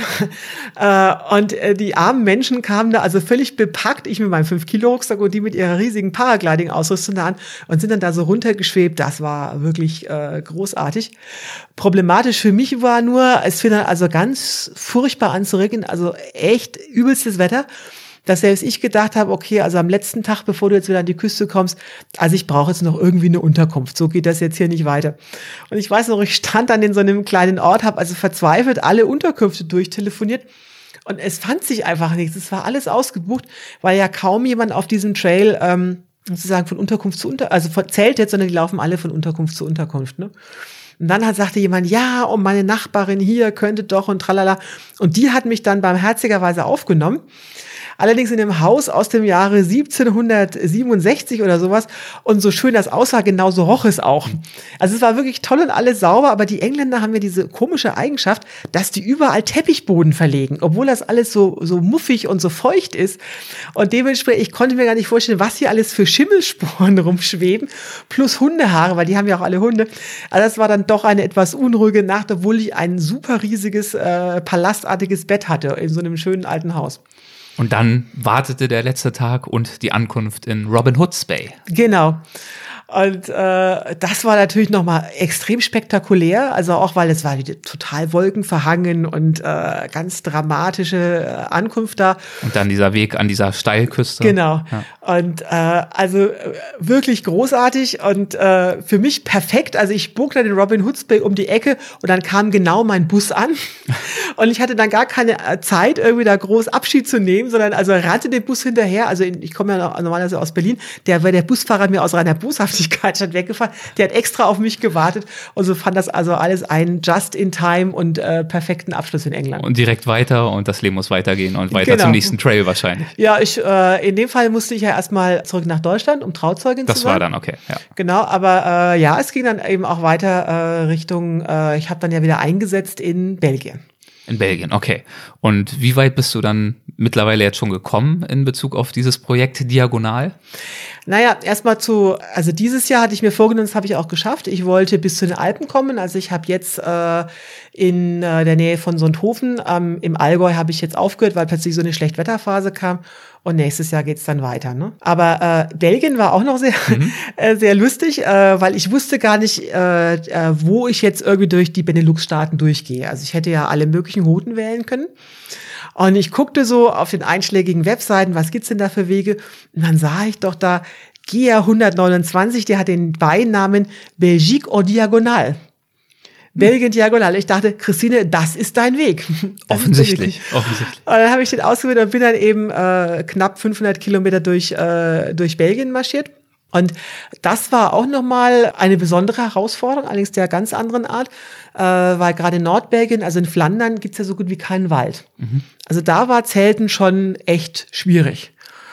Und als ich dann sozusagen in die eher bewaldeten Ardennen gekommen bin, ist mir, und ich dachte ja, ich kenne ja schon alle möglichen Probleme, also was einem vom Weg abhalten kann. Also in Chile hatte ich Vulkanausbrüche und überschwemmte Flüsse und da kam mir dann plötzlich die afrikanische Schweinepest dazwischen. Das war auch was, was mit dem ich gar nicht gerechnet hatte. Also da waren wirklich in Belgien äh, ganze riesengroße Wälder abgesperrt. Und zwar jetzt nicht so mit Flatterband, sondern wirklich mit riesigen, wirklich auch ganz stabilen Zäunen und großen Warnschildern. Wo ich dann ach, die Einheimischen gefragt habe, ja, kann ich denn nicht irgendwie da durchlaufen? Nee, nee, sagten die, lass mal lieber. Also, die, also A, kriegst du tierisch Ärger, ist verboten. Und die schießen da halt überall Wildschweine ab. Also da willst du auch nicht durchlaufen. Aber weil die diese Schutzgebiete ständig verschieben, gab es keine Übersichtskarte. Das heißt, ich wusste nicht, wie, wie lange geht denn jetzt dieses Gebiet? Und ich muss ja auch immer irgendwo zelten. Also es war furchtbar. Du läufst quasi Blindflug immer am Zaun entlang und hoffst, dass du abends noch irgendwo hinkommst, wo du jetzt einen Zeltplatz findest. Ne? Und davon hängt ja wirklich so das äh, seelische Wohl ab. Abends ein schöner Lagerplatz, nicht wahr? Genau, genau. Und äh, tagsüber ist es ja wahrscheinlich auch schon so, dass du dann schon oft gedacht hast, ja Mensch, hier wär's schön, da wär's schön, da wär's schön. Und umso schön, wenn man dann auch abends nochmal Glück hat und das Ja, Timing genau. richtig ist. Aber ich hatte dann tatsächlich Glück, äh, dass halt diese Schutzgebiete, die verschieben sich, die haben das dann immer drei Monate abgesperrt. Und dann sah ich schon, ich wusste noch, also das war jetzt die letzte Zeltmöglichkeit und ich sah schon wieder die Warnschilder und ich dachte, oh Gott, was machst du jetzt? Und glücklicherweise bin ich hin und stellte fest, ja, da war die, also die Sperre gerade abgelaufen, da durfte man dann wieder rein. Okay. So, und ja, glücklicherweise war die dann in Luxemburg, war, da gab es dann keine Schweinepest mehr und dann also keine größeren Probleme mehr. Und dann geht die Wanderung natürlich weiter nächstes Jahr. Du hast es gesagt. Das heißt, es wird weitere Stories geben, weitere Themen. Wir können uns dann guten Gewissens wieder treffen, um darüber zu sprechen. Und wir treffen uns ja ohnehin nächstes Jahr nochmal. Und zwar zu einem Thema, auf das wir deswegen jetzt heute auch nicht so sonderlich ausführlich eingehen wollen. Und das ist dein neues, dein bald erscheinendes Buch mit dem Titel Weite Wege wandern. Es erscheint am 6. April 2020 natürlich. Und ähm, ja, wir wollen darüber sprechen, und zwar bei einer Veranstaltung am 28. April in Düsseldorf. Da gibt's dann eine gemeinsame Weltwach-Live-Veranstaltung mit dir. Wir werden uns diesem Buch widmen, auch nochmal das eine oder andere besprechen, was es sonst noch so Spannendes in deinem Leben äh, dir widerfahren ist. Und äh, ja, wer dabei sein möchte und dir vielleicht auch selbst Fragen stellen möchte über deine Reisen, über wie, wie du das machst, das Fernwandern, das Packen, was auch immer, der oder die kann sich natürlich gerne Tickets sichern auf weltwach.de in der Rubrik Events. Aber ja, was wir, denke ich, jetzt durchaus schon machen können, guten Gewissens ist zumindest schon mal ein bisschen Neugierde zu schüren, Vorfreude auf dieses Buch. Was können wir uns denn davon erwarten? Also, worum geht's? Was ist die zugrunde liegende Idee? Also die zugrunde liegende Idee ist wirklich, also die Bibel zu schreiben für Fernwanderer. Also das heißt in diesem Ganz Buch. bescheiden. Ja, genau. Aber wenn schon dann richtig. Und in diesem Buch werden wirklich alle Aspekte des Fernwanderns beschrieben. Also von äh, wie verändert einen das mental, also was, wie verändern sich die Werte, was passiert da in einem. Dann, äh, wovon man sich nicht abschrecken lassen sollte, weil ich höre mal, ja, ich kann das nicht, weil zu alt, zu wenig Geld, äh, weiß der Teufel was. Also die, mit diesen Vorurteilen räume ich erstmal auf. Das kann eigentlich fast jeder machen.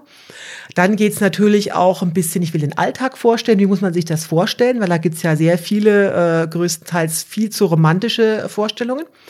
Für die Nerds gibt's natürlich auch einen äh, Ausrüstungsteil, auf was muss man da achten. Und also schon mal hier Warnung, ich bin ultraleicht. Ne? Also es geht immer nur auf äh, äh, Gewichtsoptimierung. Dann unterwegs, äh, welche Probleme hat man da, wie geht man damit um, wie navigiert man.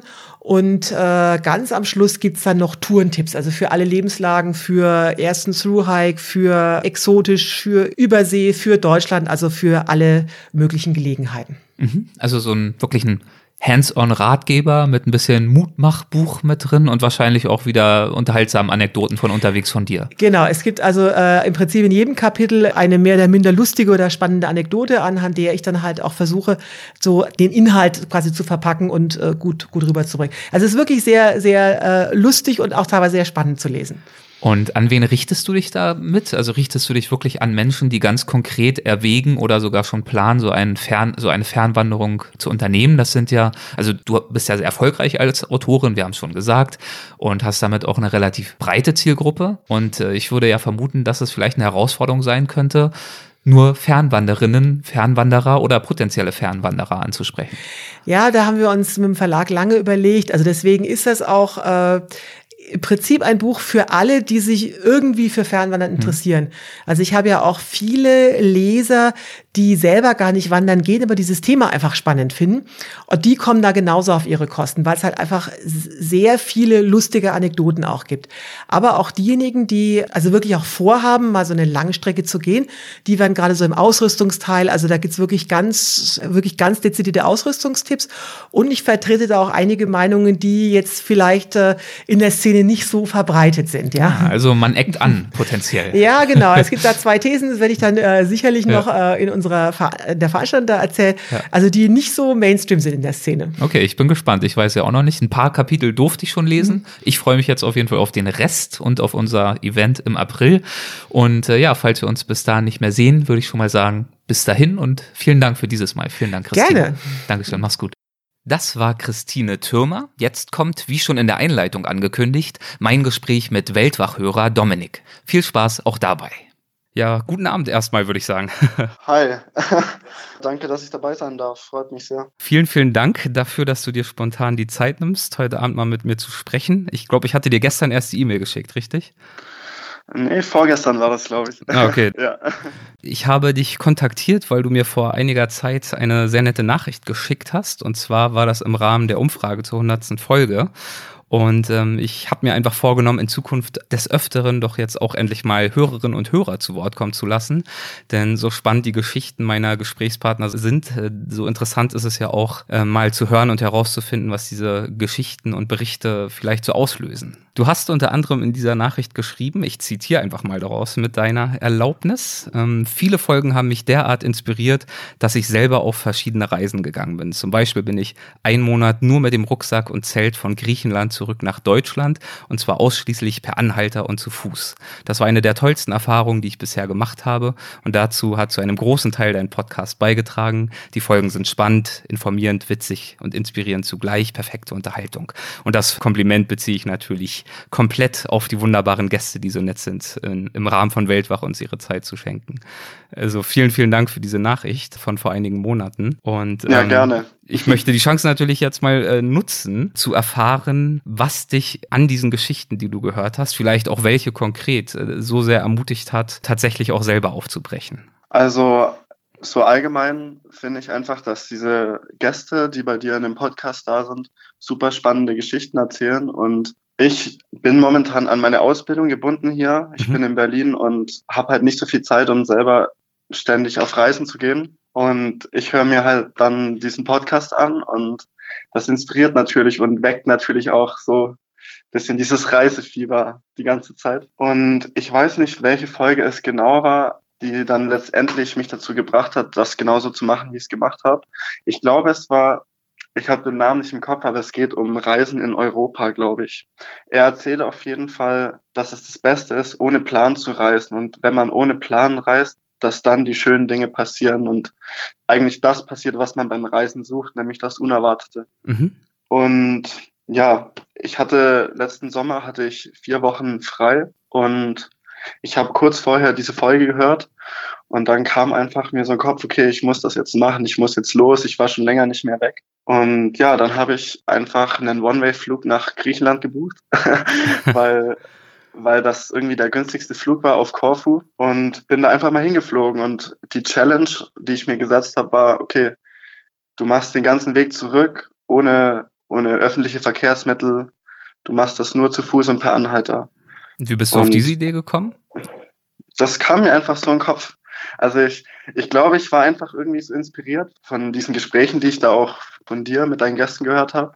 Und natürlich dann auch so, ich habe mir viele Gedanken drüber gemacht und das kam einfach in mir. Ich wollte das so machen. Und letztendlich war es die beste Entscheidung, die ich gemacht habe, so, dass ich das auf diese Weise gemacht habe. Warum? Warum war es die beste Entscheidung? Also ich war davor schon mal ein halbes Jahr in Südostasien unterwegs. Das war eher so im klassischen Sinn, so ich viel Hostels und habe das auch im Vorfeld immer so ein bisschen geplant, wo ich als nächstes hingehe.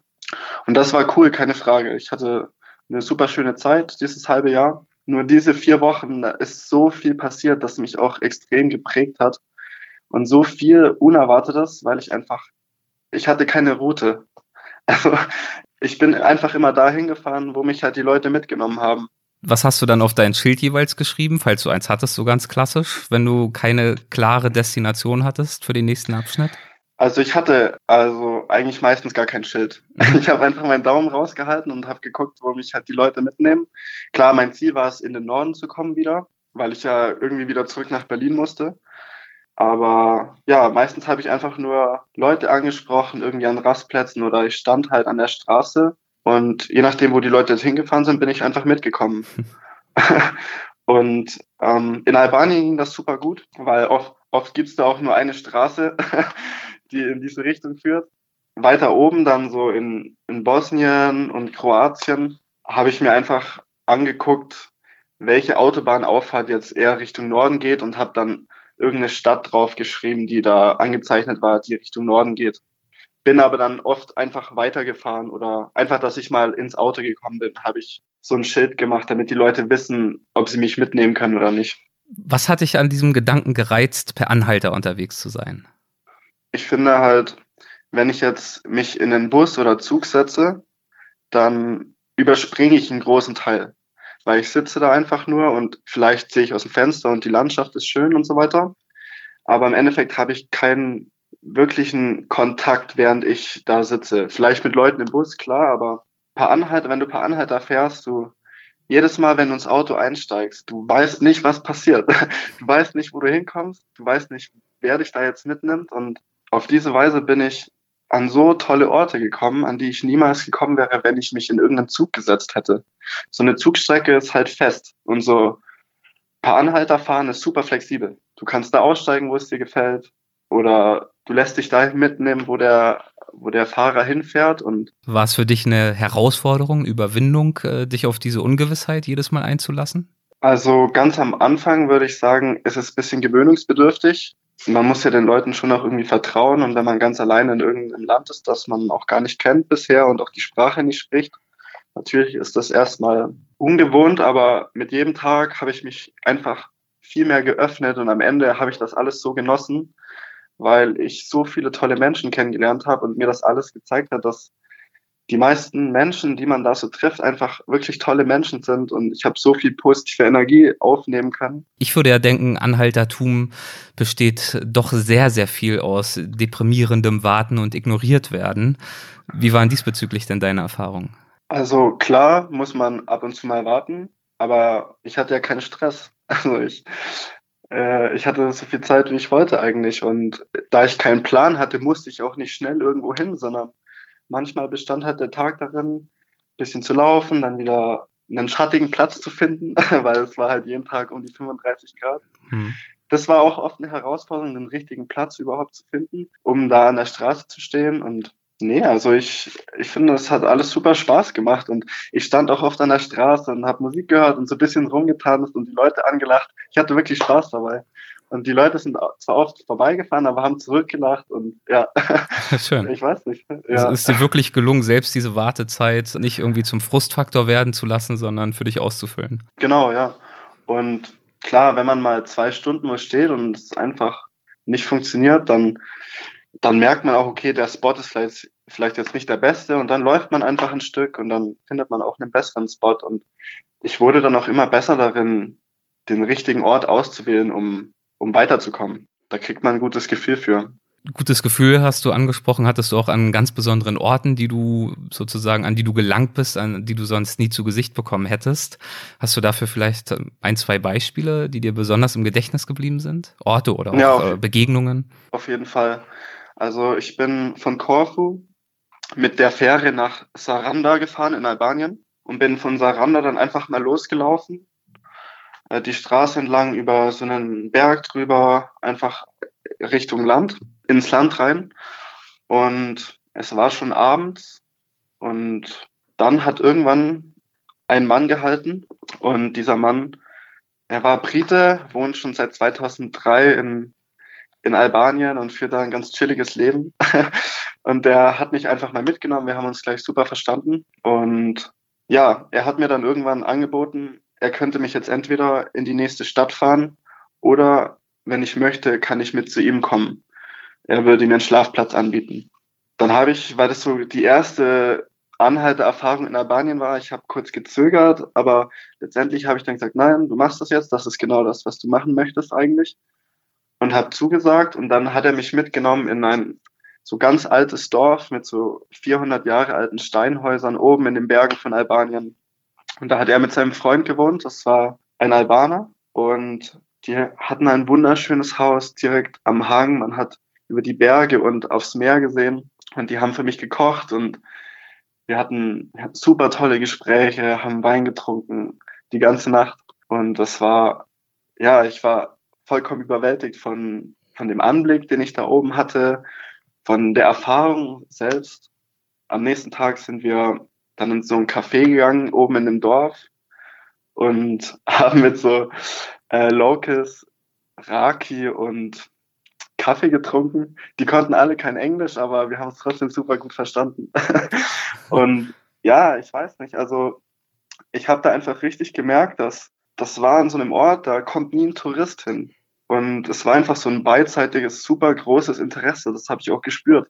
Die waren genauso interessiert an mir wie ich an ihnen. Und ja, es ist ein, einfach ein tolles, tolles Erlebnis gewesen.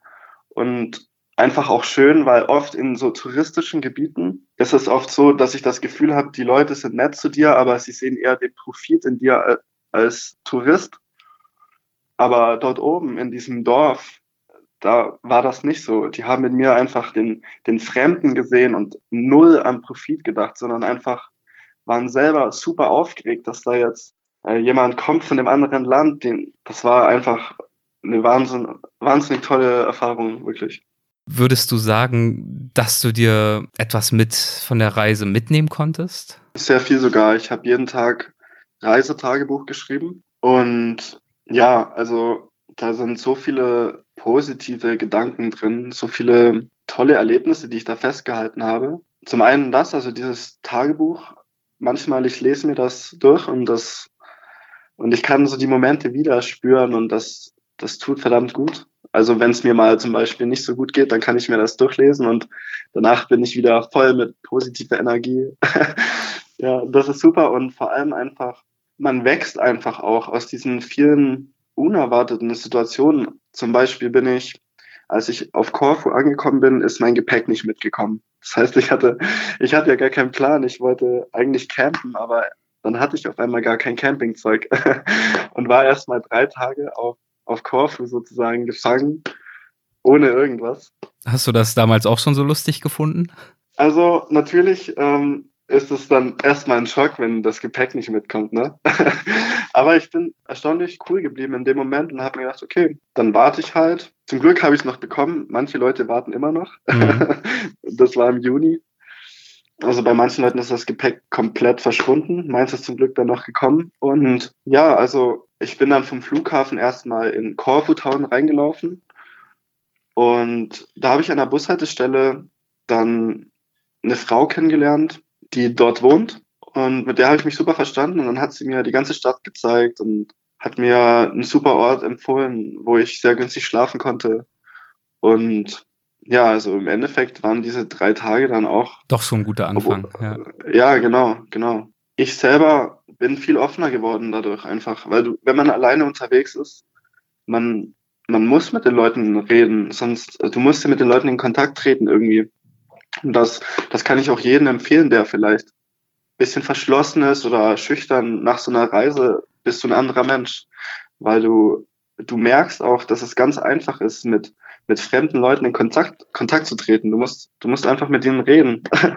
so, das, das hilft sehr viel, so eine Reise. Einfach um, um selber viel offener zu werden, um den Horizont zu erweitern. In so vielen, so vielen Dingen bringt einen so eine Reise sehr weit nach vorne. Dem kann ich nur zustimmen und mich äh, bei dir bedanken für diesen kleinen Einblick. Es ist ja fast schon äh, Verschwendung, dass wir da jetzt nur so ein kleines Gespräch drüber führen. Da kriege ich direkt Lust, wirklich mich eine ganze Stunde mit dir zu unterhalten. Ähm, vielleicht kriegen wir das ja in Zukunft mal hin. Hast du denn weitere Reisepläne, die aus dieser ersten oder dieser aktuellsten Reise entstanden sind? Also ja, mein, mein Ziel ist es noch sehr viel reisen zu gehen. Ich bin halt momentan noch mit meiner Ausbildung gebunden sozusagen. Mhm. Das geht noch anderthalb Jahre.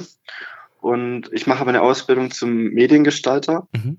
Also mein, mein Ziel, mein langfristiges Ziel ist, dass ich ortsunabhängig bin, weil ich gemerkt habe, Reisen macht mich, also wenn ich, wenn ich reisen gehe, dann, dann bin ich einfach glücklich. Ich bin nie so glücklich, wie wenn ich auf Reisen bin. Und deswegen möchte ich das für, für mich und meine Zukunft. Und deswegen habe ich unter anderem auch diesen, diese Ausbildung gewählt, weil äh, ich spezialisiere mich halt auf Webdesign und als Webdesigner kann man halt super einfach von überall aus arbeiten. Du brauchst deinen Laptop, du brauchst Internet und ja, dann kannst du sein, wo du möchtest. So, das ist mein Ziel, dass ich reisen gehen kann, ohne dafür erstmal lange zu sparen, sondern einfach losziehen kann, wann immer ich möchte. Und ja, ich habe noch viel vor, Südamerika, Afrika, auch auf jeden Fall noch ganz viel in Asien, eigentlich überall hin. ja, sehr schön. Dann äh, ja. ist die Ortsunabhängigkeit auf jeden Fall schon mal sehr hilfreich. Da schaffst du bestimmt ja. dann viel. Ich wünsche dir auf jeden Fall viel Erfolg dabei, möglichst viel davon umzusetzen. Und würde ich abschließend, wenn ich dich jetzt schon an der Strippe habe, gern noch fragen, ob du noch irgendwas hast in Richtung Weltwach, was du loswerden möchtest, vielleicht irgendwas, was du dir wünschen würdest, äh, mehr Gäste aus einer bestimmten Richtung oder irgendwas anderes, was dir in den Sinn kommt. Also ganz ehrlich, ich finde, du solltest das einfach weitermachen, wie du es bisher gemacht hast, weil so ist es perfekt. Ich kann da jetzt nichts irgendwie noch hinzufügen, was du anders machen solltest, weil für mich ist es so, wie es jetzt ist, wirklich sehr gut. Also okay. mach einfach weiter, weiter wie, wie, bisher. Ich dachte, ich krieg noch mal was, aber nee, das ist sehr nett. vielen, vielen Dank, sehr nett von dir. Ja, alles klar, du, es ist nicht mehr ganz früh. Ich möchte dir nicht zu viel von einem Feierabend rauben und sage gut. ganz, ganz herzlichen Dank. Also zum einen jetzt fürs Mitmachen, zum anderen auch für den Input, den du äh, vor ein paar Monaten geschickt hattest, dass du dir auch dafür die Zeit genommen hast, weiß ich sehr zu schätzen. Vielen Dank. Sehr, sehr gerne. Mach's gut. Dankeschön. Tschüss. Du auch. Ciao. Diese Episode wird präsentiert von Brain Effect, dem Anbieter hochwertiger Nahrungsergänzungsmittel aus Berlin-Weißensee. Brain Effect stellt Performance Food her, das die mentale Performance und Leistungsfähigkeit steigert.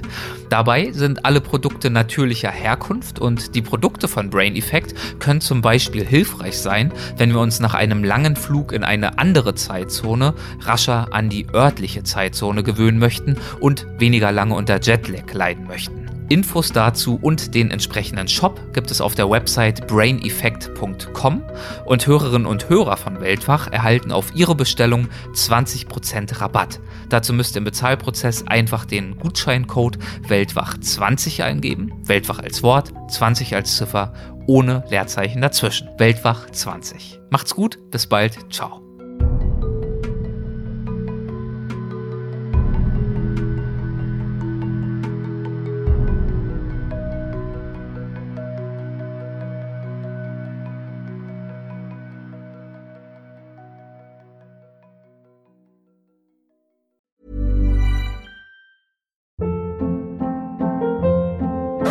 Hold up. What was that? Boring. No flavor. That was as bad as those leftovers you ate all week. Kiki Palmer here, and it's time to say hello to something fresh and guilt-free. Hello Fresh. Jazz up dinner with pecan-crusted chicken or garlic butter shrimp scampi. Now that's music to my mouth. Hello Fresh. Let's get this dinner party started. Discover all the delicious possibilities at hellofresh.com.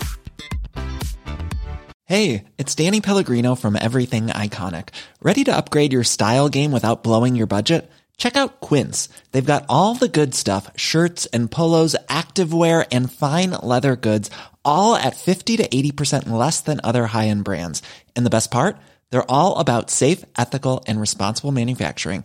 Get that luxury vibe without the luxury price tag. Hit up quince.com slash upgrade for free shipping and 365 day returns on your next order. That's quince.com slash upgrade.